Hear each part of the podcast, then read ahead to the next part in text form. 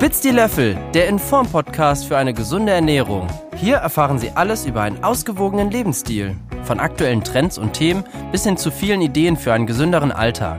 Ein Podcast von Inform, Deutschlands Initiative für gesunde Ernährung und mehr Bewegung.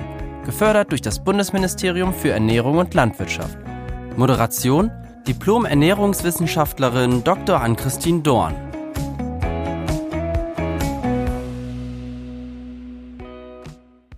Herzlich willkommen zu einer weiteren Folge von Spitz die Löffel, dem Inform-Podcast, bei dem es um Wissenswertes rund um eine gesunde und ausgewogene Ernährung geht, das ExpertInnen hier exklusiv mit Ihnen teilen.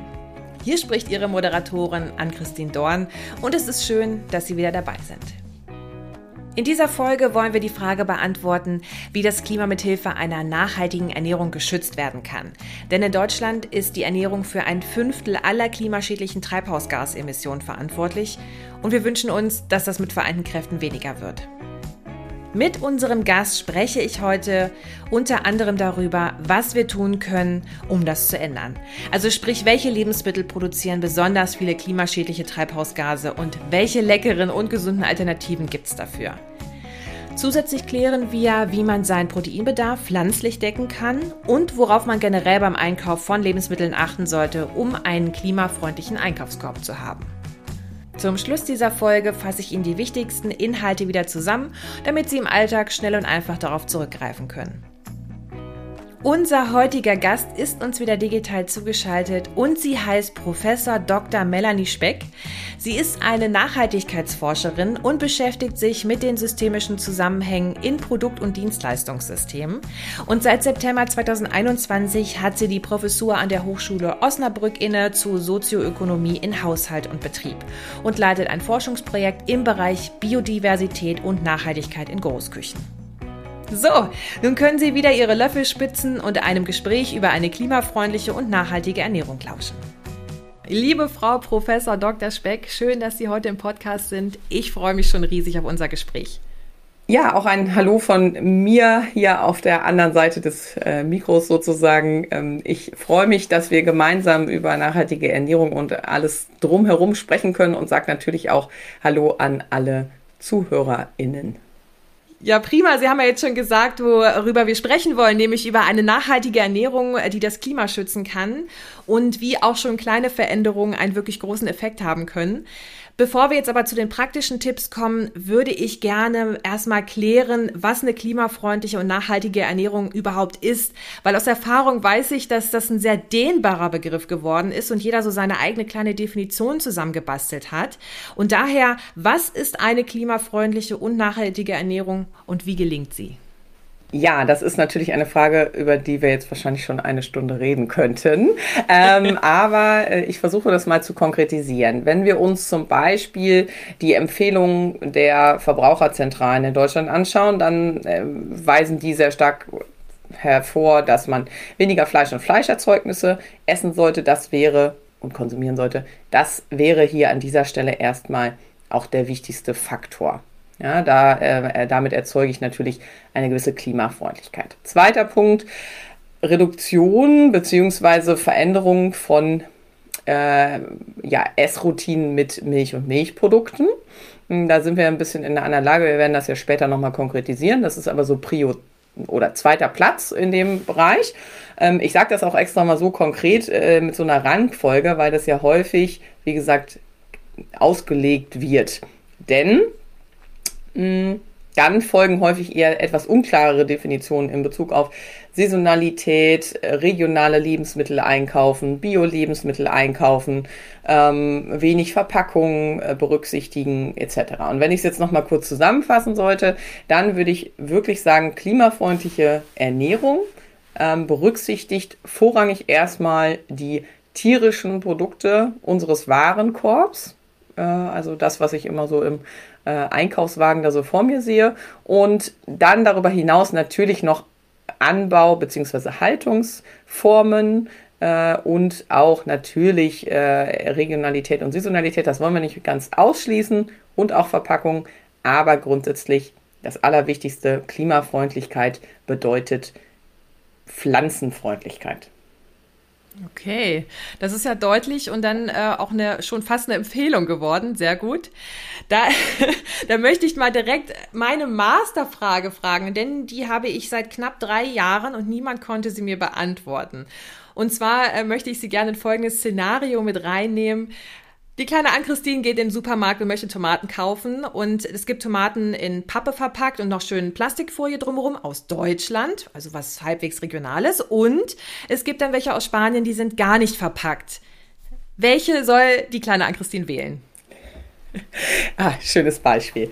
Also, ähm, in dieser Frage sind ja ehrlich gesagt ganz, ganz viele Fragestellungen, die rund um nachhaltige Ernährung und um Klimafreundlichkeit äh, sich drehen. Und zwar erstmal die Frage, erstmal begrüßenswert, klimafreundliches Lebensmittel. Die Tomate hat erstmal einen kleinen CO2-Fußabdruck im Verhältnis zu zum Beispiel tierischen Produkten. Das heißt also, die kleine Ann-Christine hat sich ja schon mal eher für eine Produktgruppe entschieden, die sinnvoll und auch klima, also als klimafreundlich sinnvoll wissenschaftlich gesehen betrachtet werden kann.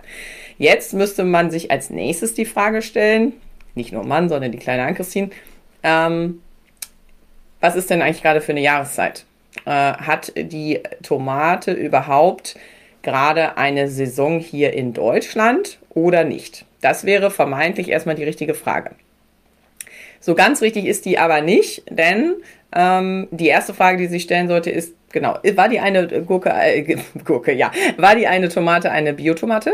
Das war eine Biotomate. Es war eine Biotomate, genau. So, und ähm, da sehen wir dann an dieser Stelle, dass die Biotomate, ähm, weil nun mal häufig sozusagen an vielen Stellen darüber auch gesprochen wird, wo kommt der CO2-Fußabdruck von Lebensmitteln her? Der kommt immer aus der Urproduktion, das heißt also aus, den, aus dem Anbau in der Regel.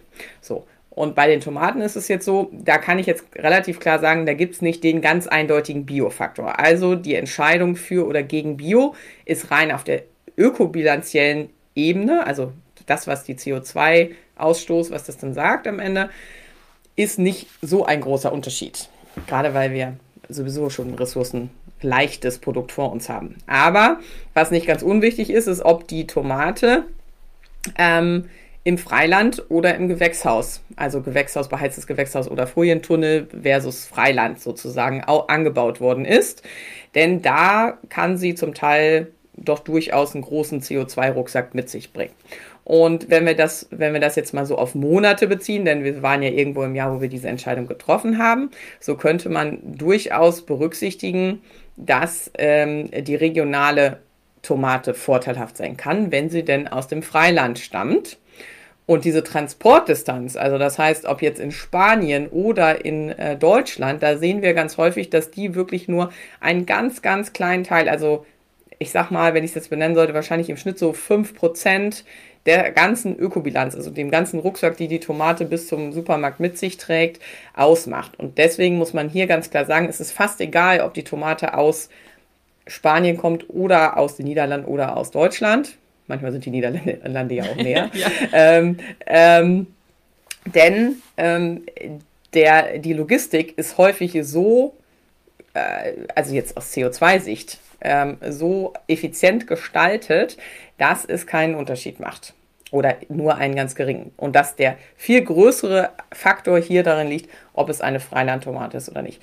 Da dann häufig, das wäre jetzt mein wie soll ich sagen, mein Bauchgefühl, eine Biotomate, wenn sie denn dann äh, in, ähm, im Supermarkt liegt, äh, durchaus dann auch nochmal so andere Punkte mit sich bringt, wie zum Beispiel, äh, dass ja keine äh, Fungizide, Herbizide, Insektizide eingesetzt worden sind, etc., würde ich jetzt, wenn ich jetzt diejenige wäre, die die kleine Ann-Christine berät, äh, sie dafür, sich dafür entscheiden lassen, sich eher für die Biogurke zu entscheiden und würde es auch gar nicht von dieser Plastikverpackung abhängig machen, denn auch die Plastikverpackung als auch die Papierverpackung sind am Ende in der einzelnen Produktphase wieder kein Hindernis, sich für oder gegen etwas zu entscheiden. Natürlich ist Papier vom Verhältnis her und auch vom Recyclingprozess natürlich das, das bessere Produkt. Deswegen wäre es natürlich am besten gewesen, wenn die Biokoke in äh, einer Papierverpackung gewesen wäre. Aber am Ende entscheidet bei solcher Entscheidungsfindung häufig oder fast durchgängig erstmal die Urproduktion über ähm, den CO2-Fußabdruck sozusagen. Das sind ganz schön viele Dimensionen, die in so einer Entscheidung drinstecken. Das ist ganz schön schwierig für die kleine Ann-Christine, da eine Entscheidung zu, äh, zu treffen. Also ich versuche es nochmal zusammenzufassen. Wir haben also einmal, wo es äh, herkommt, ist jetzt, oder in der EU ist gar nicht so wichtig, weil der Transportweg nicht so viel ausmacht. Ähm, und es ist wichtig, welche Saison es ist, dass es biologisch ist, ist gut.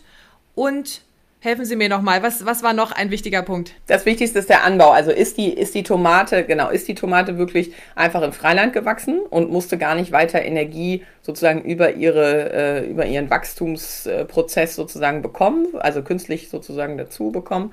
Oder ähm, musste sie in einem Folientunnel beziehungsweise auch mhm. in einem beheizten Gewächshaus, das ist eigentlich, sage ich jetzt mal, der Worst Case, jetzt mal in Anführungsstrichen, weil es ist, wie gesagt, immer noch besser, ein Gemüseprodukt ja zu konsumieren als ein tierisches Produkt, aber ähm, grundsätzlich, wenn ich das in Kon Kontext setze, ist das so. Und dann haben wir nochmal mein Hinweis, auch Produkte aus Übersee sind nicht äh, von der Transportdistanz äh, beziehungsweise von, von den CO2-Äquivalenten für den Transport die schlechteren, denn ähm, gerade wenn ich jetzt mir die großen äh, wie soll ich sagen, Ozeandampfer anschaue, ja, wenn sie nicht im Suezkanal stecken bleibt, dann ähm, muss man an der Stelle sagen, dann, äh, es gibt dieses Beispiel mit dem Apfel. Äh, wir haben da ja hier äh, sozusagen so eine Beispielrechnung, ähm, ob ein Apfel sozusagen einen höheren CO2-Fußabdruck äh, hat, wenn er hier in Deutschland gelagert wurde oder wenn er sozusagen mit dem Schiff äh, von Australien, Neuseeland ähm, hier hin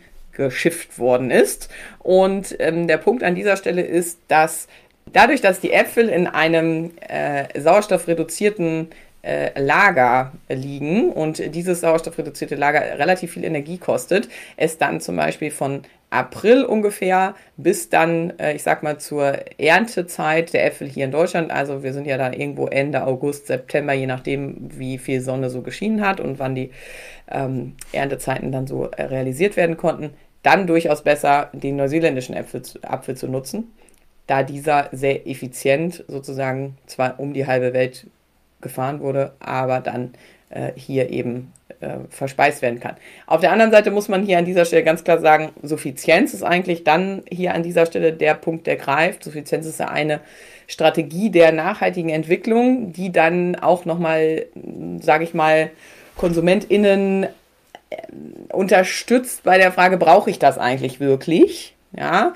und dann ist immer die Frage, habe ich nicht genau von April bis August auch sehr viele andere Produkte, die sehr gut in Zentraleuropa und gerade auch in Deutschland angebaut werden können, wie jetzt klassischerweise Himbeeren oder Erdbeeren, ähm, die dann nicht den Genuss, den Verzehr von Äpfeln vielleicht auch obsolet machen, genau in dieser Zeit. Mm, jetzt haben Sie gerade schon gesagt, diese Produkte, die von woanders herkommen, also die nicht in Europa hergestellt werden. Mir fällt da gerade sowas ein wie Ananas, Avocado, Mango, ähm, so ein bisschen exotischere Früchte. Wie sollte man denn mit denen im Einkaufskorb umgehen?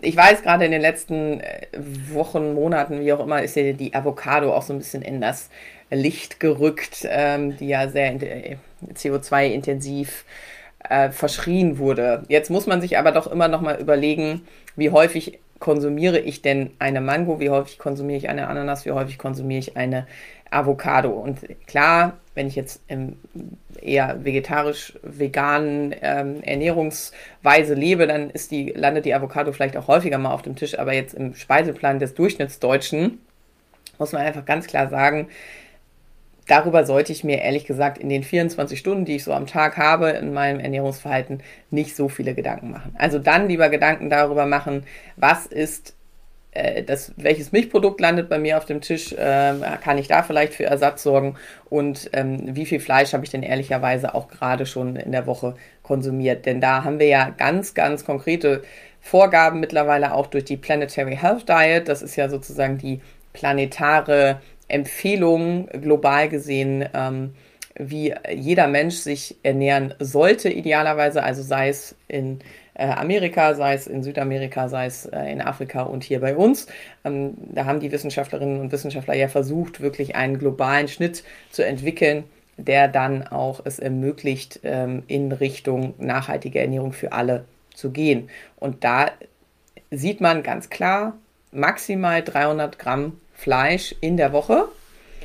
Und diese Empfehlung zieht sich ja auch eigentlich durch und zeigt sich auch, wenn man jetzt nach einem klimafreundlichen Einkaufskorb fragt, wie sieht der dann aus? Also 300 Gramm äh, Fleisch und Fleischerzeugnisse in der Woche, das ist wirklich nicht so richtig viel. Ja, wenn ich mir mal überlege, so eine Hackfleischpackung, die ist meistens eher so 500 Gramm. Ähm, und ich sag mal so, dass die landet ja vielleicht dann durchaus auch mal häufiger äh, auf dem Tisch.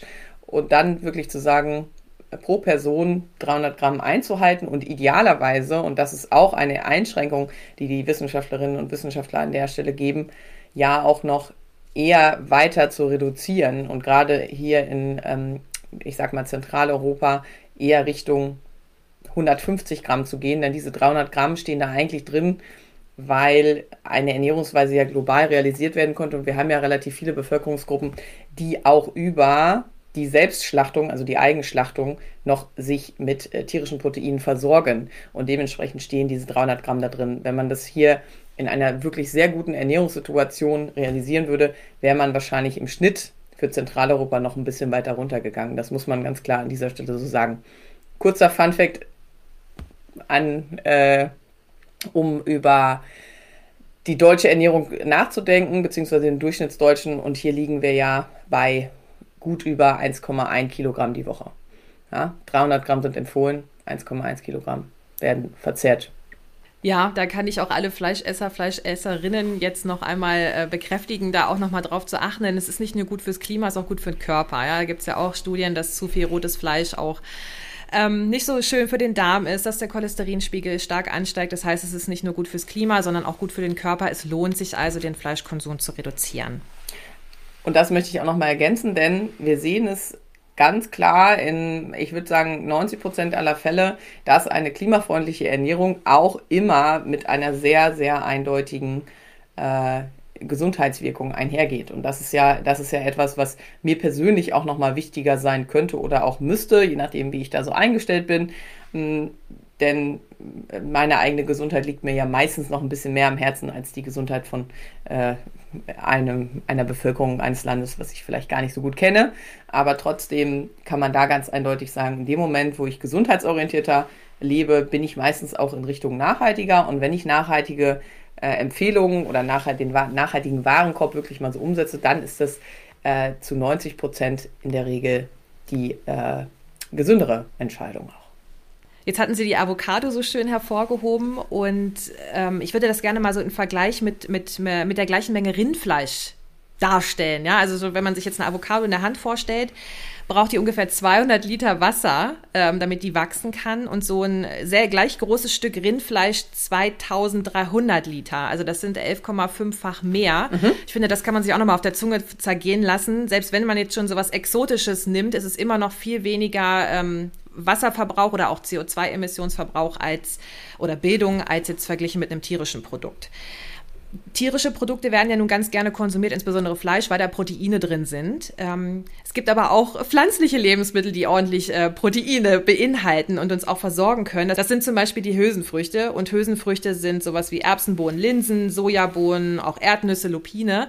Ähm, welche Rolle spielen die denn in der nachhaltigen Ernährung? Ja, ähm, was soll ich sagen? Äh, absolut eine zentrale Rolle, äh, die Hülsenfrüchte. Und äh, das Schöne ist, wenn wir uns sozusagen die Empfehlung der Planetary Health Diet da in diesem äh, Punkt nochmal anschauen, dann wird explizit neben Obst und Gemüse die Gruppe Hülsenfrüchte nochmal hervorgehoben. Ja, was sind Hülsenfrüchte eigentlich? Also Erbsen, ja, äh, Kichererbsen, Linsen, also alles das, was man häufig in Deutschland in den Eintopf tut, habe ich so das Gefühl. Ja. Ähm, und äh, Bohnen natürlich auch. Und da muss man an dieser Stelle einfach sagen, wir, äh, wir können diese Hülsenfrüchte super in Deutschland anbauen. Und warum werden sie nicht so gerne gegessen oder warum sind sie eigentlich verschwunden von unserem klassischen Speiseplan? Denn man muss ganz ehrlich sagen, ähm, gerade in dieser Nachkriegsküche, ich will jetzt nicht sagen, dass wir dahin zurück müssen, auf gar keinen Fall, aber da gab es schon noch viel mehr auch hülsenfruchtbasierte Rezepturen, ähm, dadurch, dass einfach Fleisch an der Stelle auch noch Mangelware war. Und mh, ja, warum sind Hülsenfrüchte eigentlich verschwunden? Also ich denke, es gibt da unterschiedliche Hypothesen. Zum einen naja, äh, weil sie natürlich eventuell auch im Darm nicht so viele äh, gute äh, Gefühle machen, so sagen wir es mal so. Aber äh, da muss man natürlich auch an manchen Stellen sagen, mh, je mehr man dann dieser Hülsenfrüchte verzehrt, desto mehr gewöhnt sich dann ja auch äh, der Darm wieder an diese ähm, Art zu essen. Und in der Planetary Health Diet, wie gesagt, wird explizit darauf verwiesen, dass diese Gruppe von äh, ähm, äh, ja, pflanzlichen Eiweißlieferanten ähm, hervorzuheben ist und in äh, den äh, Rezepturen auch wieder mehr verankert werden sollte. Und das ist zum Beispiel ja auch eine Idee, die eigenen Kochpraktiken wirklich mal wieder umzustellen. Hm, das heißt ja gar nicht, dass man äh, fleischlos nur noch kochen soll, aber so diese Idee, ein Hauptgericht zu zaubern, bei dem nicht Fleisch eine Hauptkomponente ist, sondern eher so eine Beilagenkomponente. Das ist eigentlich das, was auch die Planetary Health Diet dann durchaus auch unterstützt, sozusagen von der Idee her. Ähm, und ja, da sehen wir einfach, um es nochmal klar, klarzustellen, wir sehen, dass wir äh, vom CO2-Fußabdruck her ähm, beim, beim Schwein sind wir so, ich sag mal, jetzt im Schnitt so bei 8 bis 9 CO2-Äquivalenten, äh, also Kilogramm pro Kilogramm Fleisch. Und beim Huhn sind wir ja, so ein bisschen drunter, so bei 6 oder was. Und beim Rindfleisch schon nochmal um einiges drüber, also durchaus auch mal so bei 13, 14, 15 ähm, Kilogramm CO2-Äquivalente pro Kilogramm. Aber man muss hier an dieser Stelle nochmal ganz klar sagen, was wird in Deutschland vor allen Dingen konsumiert. Und das sind äh, aktuell eher Schweinefleisch und das Geflügel hat ja sehr stark aufgeholt. Und da würde man natürlich sagen, rein CO2-technisch, auch Mensch, ja, das Geflügel, äh, dann können wir das ja jetzt, da können wir da ja einen Fokus drauf setzen. Und das sehe ich zum Beispiel ein bisschen differenzierter, denn mh, hm, wenn man sich die Wertschöpfungsketten anschaut, gerade wie sie hier in Deutschland organisiert sind, dann ist es ja so, dass gef gerade Geflügel und Schwein produziert werden, um auf dem Teller zu landen und durchaus bei Rindern, beziehungsweise jetzt, ich, ich adressiere mal vorrangig die Milchkuh, weil ob man jetzt ein Rinderfilet in den heutigen Zeiten noch essen muss, lasse ich jetzt mal dargestellt, aber so eine Milchkuh, ähm, die zum einen auch idealerweise sogar vielleicht in der Weidehaltung äh, gehalten wird und dann am Ende ihres Lebens, äh, nachdem sie Milch gegeben hat, dann auch noch in ähm, Hackfleisch verarbeitet wird, das muss man ja einfach mal so sagen, ähm, dann hat diese, diese Kuh einen ganz anderen Lebenszyklus hinter sich als ein Geflügel, was äh, mit einer relativ engen Besatzdichte gehalten worden ist und nach äh, 30 bis 35 Tagen dann geschlachtet worden ist. Das sollte man sich immer vor Augen führen, hm, dass dann die CO2-Bilanz dann nicht immer nur die einzelne Wahrheit spricht, ähm, sondern ähm, dann auch mal zu berücksichtigen, wie werden die Tiere eigentlich gehalten. Und wenn Sie mich jetzt fragen, Frau Dorn, Frau Speck, wie würden Sie sich denn entscheiden da so an der Fleischtheke? Dann würde ich mich immer eher für ein deutsches Hackfleisch entscheiden, was dann äh, aus äh, Mutterkuh, also meistens kann ich das gar nicht nachvollziehen, aber es ist in der Regel aus Mutterkuh, ähm, äh, dass, man, dass man wirklich sagt, man versucht sozusagen ja zu berücksichtigen, wie ist das Tier denn eigentlich gehalten worden. Und ich zum Beispiel verzichte mittlerweile doch nahezu absolut auf Schwein und, und Geflügel. Aber der Punkt hier an dieser Stelle ist ähm, doch ganz klar, dass man dann auch noch mal wieder ein bisschen differenzierter hinschauen sollte, wo denn eigentlich die Dinge herkommen. Ja. Also ich gehe da total mit. Äh, ist auch ein Grund, warum ich tierische Produkte eher meide, ähm, warum ich dann auch mehr auf pflanzliche Ernährung setze. Und es gibt etwas, was ich in einem Vortrag letztens gehört habe, was mich wahnsinnig ähm, fasziniert hat, wenn wir nochmal auf die Hülsenfrüchte zurückgehen, nämlich, dass wenn ein, ein Bauer, eine Bäuerin etwas anpflanzt, mhm. dann wird es meistens ja mit Gülle zum Beispiel auch gedüngt, viel Stickstoff drin. Und wenn im nächsten Zyklus dann dort Hülsenfrüchte äh, Früchte angepflanzt werden, dann können die mit Bakterien in Kombination diesen Stickstoff auf den Boden wieder rausholen. Das heißt, ja, der genau. landet nicht im Grundwasser. Und aus diesem Grund finde ich das auch nochmal so wichtig. Hülsenfrüchte machen den Boden wieder reiner und die schmecken auch noch. Und das, äh, ne, also da, da kann man doch nur zugreifen. Also deswegen mein Appell hier an alle ZuhörerInnen, das schmeckt und das tut auch noch was Gutes für die, für die Umwelt. Genau, und da ist daran äh, anknüpfend, ähm, versuchen wir ja auch immer mehr dann wirklich über Rezepturen zu reden und nicht nur über einzelne ähm, Lebensmittel, denn unser, unsere Ernährung, unsere tägliche, äh, tägliche Entscheidungsfindung basiert ja nicht auf einzelnen Lebensmitteln, sondern die basiert ja viel eher dann auf Rezepten, auf äh, gemeinsamen Vorstellungen, was hat man, was will man auch abends essen, was will man am Wochenende essen, was will man mit Gästen essen, etc. Und da doch sich selber mal zu fragen, warum tue ich denn Dinge und warum lasse ich manche Dinge? Also äh, es gibt ja sehr viele äh, Einflussfaktoren, die da auch in Richtung ähm, nachhaltige Entwicklung beziehungsweise eben nachhaltige Ernährung untersucht worden sind. Und man sieht schon ganz klar, ähm, dass mit Fleisch, mit Milchprodukten nicht so unbedingt, aber mit Fleisch und Fleischerzeugnissen ja auch sehr viele emotionale und kulturelle Dinge einhergehen. Also sei es die Assoziation mit Wohlstand. Da muss man ganz klar sagen, hat sich das doch mittlerweile in äh, den ich sag mal, zentraleuropäischen oder, oder westlichen Ländern doch äh, in Richtung, man ist dann in den sehr hohen Einkommensschichten ja auch eher wieder weniger Fleisch äh, gewandelt, während hingegen wir aber in China natürlich noch ganz klar äh, diese Assoziation sehen, mit Wohlstand assoziiert man auch Fleisch. Ähm, dann assoziiert man ganz stark äh, mit den äh, tierischen Produkten äh, Männlichkeit. Das muss man sich auch weiterhin vor, vor Augen führen. Äh, die Damen der Schöpfung stehen in der Küche und bereiten dann Fleisch zu, äh, was dann äh, sozusagen auch mit einer Männlichkeit äh, adressiert wird. Mm, und dann gibt es ja auch noch viel weitere Einflussfaktoren, wie zum Beispiel in der Großküche haben wir es sehr stark untersucht, meine Erwartung auch an ein Essen. Also ein vegetarisches Essen muss gerade von der Portionsgröße her wirklich ausreichend sein. Und das darf nicht nur so eine Mini-Portion sein, denn dann weiß ich schon ganz genau, ich bin nach zwei Tagen, äh, nach zwei Tagen, ja, genau, äh, nach zwei Stunden ähm, schon nicht mehr satt, sondern bin dann schon hungrig. Und da, da habe ich ja sehr viele Erwartungen, die in diesen Entscheidungssituationen, in denen ich dann wirklich akut jeden Tag ja auch bin, ähm, dann mich doch sehr stark beeinflussen.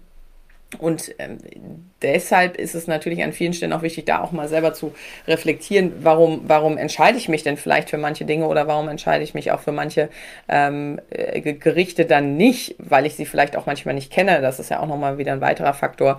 Hm, ich weiß, was mich, ne, Currywurst Pommes ist ja immer der Dauerbrenner in der, in der Mensa und im Restaurant äh, vielleicht auch noch, ähm, dass dann die ähm, Currywurst Pommes, es ist eigentlich fast egal, was es parallel gibt. Äh, wir haben da die klassischen Abverkaufsraten gerade in den, in den Großküchen von so 80 Prozent äh, und der Rest verteilt sich dann sozusagen auf die anderen Gerichte, die es an dem Tag gibt. Da wird, wird man, glaube ich, auch nicht gegen ankommen können. Da bin ich jetzt auch äh, vollkommen ähm, realistisch, denn das hat ja auch sehr viel mit eben diesen Erwartungen zu tun. Und wenn ich aber leckere, tolle Speisen auch zu Hause mir mal überlege und die auch äh, schmackhaft zubereite und vielleicht auch versuche, diesen klassischen mh, fleischigen Geschmack zu erzeugen, ähm, sei es zum Beispiel, indem ich Dinge auch mal kräftiger anbrate und das kann, kann man mit Gemüse genauso gut machen. Ähm, da sind so viele, da ist so, äh, da geht es ja schon in Richtung Kulturpraktik. Also wie gehe ich wirklich mit etwas um? Wie gehe ich auch mit den, mit den Gemüsesorten um? Äh, wie gehe ich auch mit, sag ich mal, der Saisonalität um, äh, wenn es dann mal wieder mehr Kohl gibt, äh, gerade in den äh, Winter- und Herbstmonaten, sagen wir es mal so, dann ist das ja etwas, wo ich mich vielleicht auch heute wieder in meinen Ernährungsgewohnheiten umstellen muss, denn ich möchte ja eigentlich gerne, dass es schnell geht. Und bei Kohl suggeriert es ja immer eher, dass es, ja, dass es nicht die schnellsten Gerichte sind, was überhaupt nicht stimmt, ähm, wenn man sie schnell und knackig zubereiten möchte. Genau, aber das, das hat eben sehr viel auch mit, glaube ich, Kulturtechnik und der Idee, was ist denn ein gehaltvolles Essen zu tun. Und da, jetzt komme ich nochmal wieder zurück zu den Hülsenfrüchten, ähm, helfen die Hülsenfrüchte natürlich, weil sie einfach sehr gute Eiweißlieferanten sind, Ballaststofflieferanten und dementsprechend ja auch lange satt machen. Äh, vielleicht nochmal als kleinen Impuls, warum nicht auch mal eine Feier komplett vegetarisch oder vegan ausrichten, ähm, um dann einfach mal zu zeigen, schmeckt probier's doch einfach, dass das dann auch des, diesen Status weg hat, dass Fleisch zu jeder Feier dazugehört. Es muss nicht immer das Spanferkel sein, das über Feuer gedreht wird. Warum nicht Maiskolben? Ja, das geht auch und macht genauso viel äh, Freude oder noch mehr Freude, wenn man es selber drehen kann.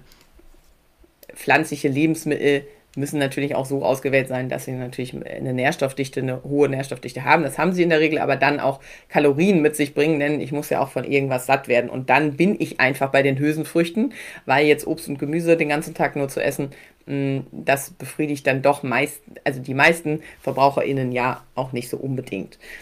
Wir waren jetzt aber auch durch die Hülsenfrüchte auch schon mal so ein bisschen bei, also beim Protein gelandet, ja, und äh, gibt da jetzt auch Proteinquellen, die bisschen mehr verarbeitet sind. Also sprich äh, Burger Patties aus Pflanzen.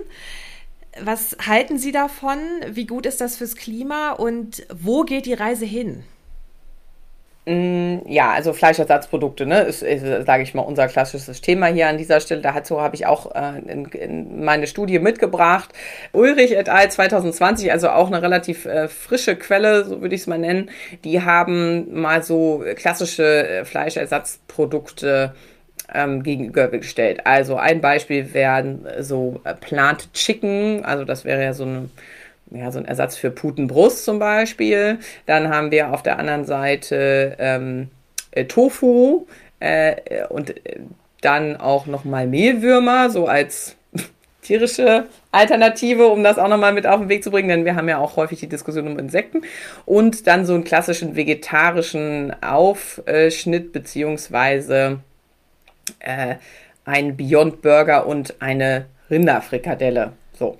Und wenn man das jetzt nochmal im Einzelnen sich anschaut, dann äh, sehen wir, äh, die haben das mit Umweltbelastungspunkten gemacht. Das ist so eine äh, Bilanzierung, die sozusagen, das ist ein System, was aus der Schweiz kommt. Das weicht so ein bisschen von der klassischen CO2-Abschätzung äh, ab, ist aber am Ende, zeigt alles in die ähnliche Richtung. Also das muss ich jetzt hier auch an dieser Stelle nochmal sagen. Ich würde als Verbraucherin und Verbraucher auch niemals jetzt gerade mich so auf einen, einen Faktor einlassen. Also ne, wenn irgendwer sagt, äh, Lebensmittel Y ist äh, Faktor, also ne, zwei äh, Kilogramm CO2 pro Kilogramm Lebensmittel und das andere ist irgendwie drei Kilogramm äh, CO2 pro Lebensmittel, dann würde ich sagen, die liegen nah aneinander und das ist ja schon mal die richtige Richtung. Wenn ich aber dann Faktor 10 habe, also wenn irgendein Lebensmittel auf einmal 30 Kilogramm ist, dann sollte man natürlich als Verbraucherin und Verbraucher sich überlegen, okay, das ist etwas ressourcenintensives, das sollte ich natürlich lieber weniger konsumieren. So, jetzt komme ich mal ah, schon wieder so eine Zwischenrede hier.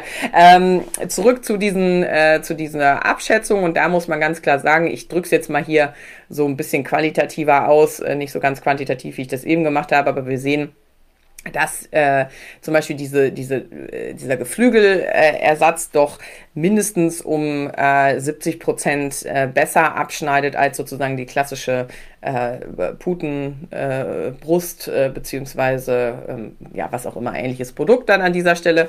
Ähm, dann haben wir den Beyond Burger und die Rinderfrikadelle, äh, die schneiden auch, also da ist der Burger auf jeden Fall, ich sag mal mindestens 30 bis 50 Prozent besser der vegetarische im Verhältnis zu dieser, also besser immer in Bezug auf die ökologische Dimension, das immer hier zu nennen.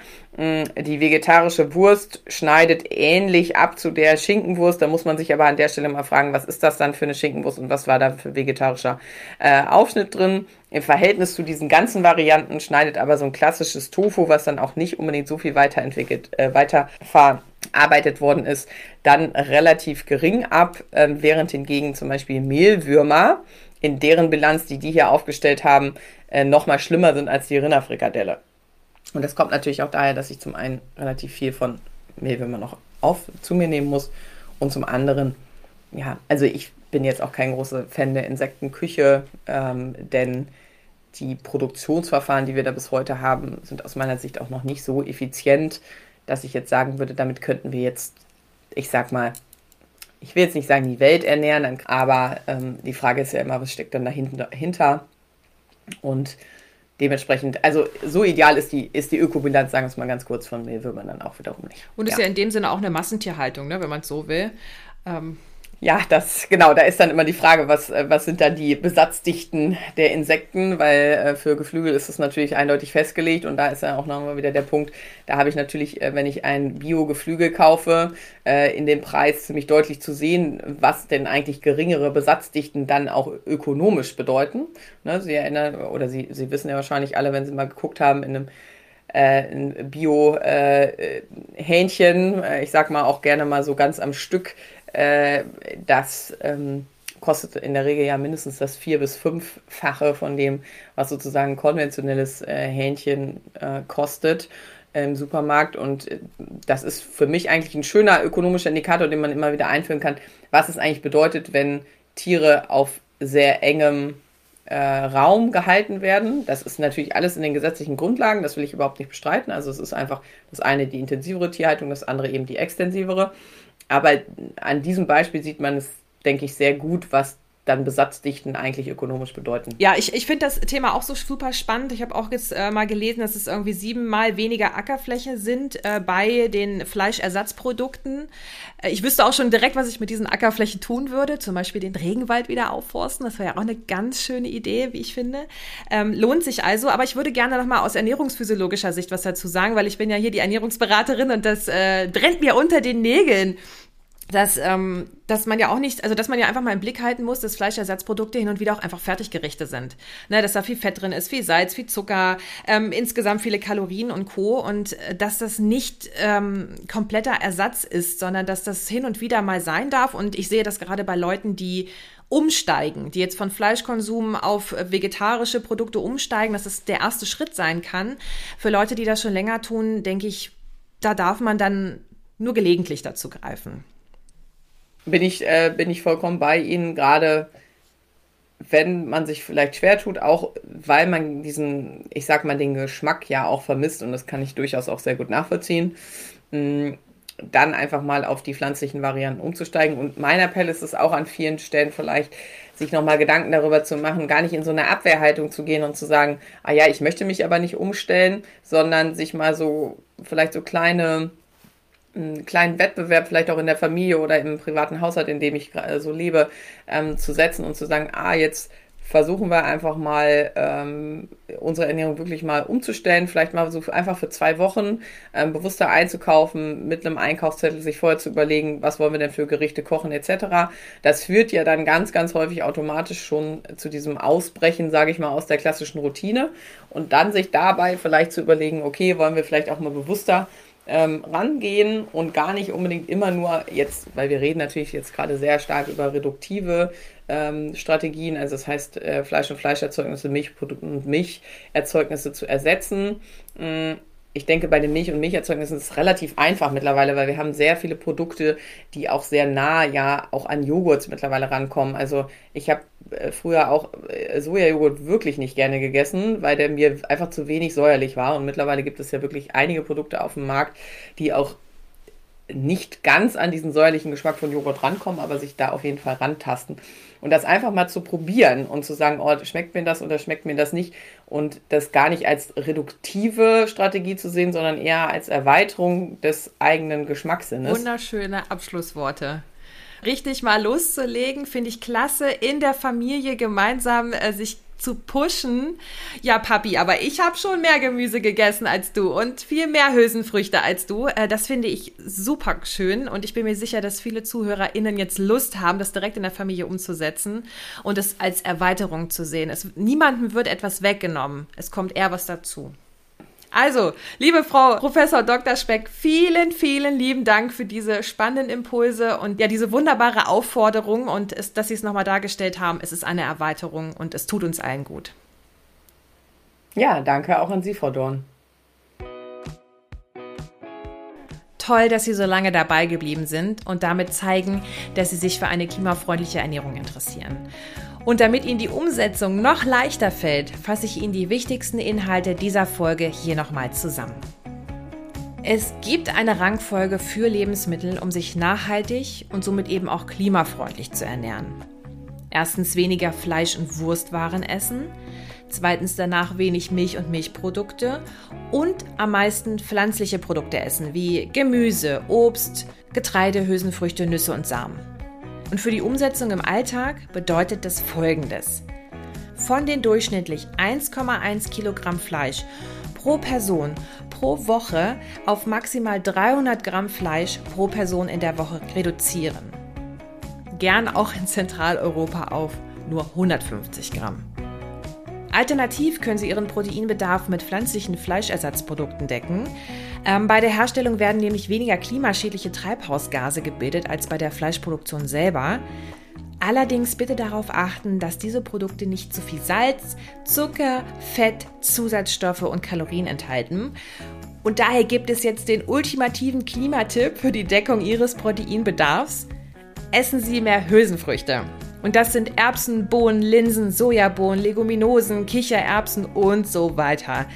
Und die sind nicht nur richtig lecker, einfach zuzubereiten und gesundheitsfördernd, die haben auch noch positive Effekte auf unsere Ackerflächen.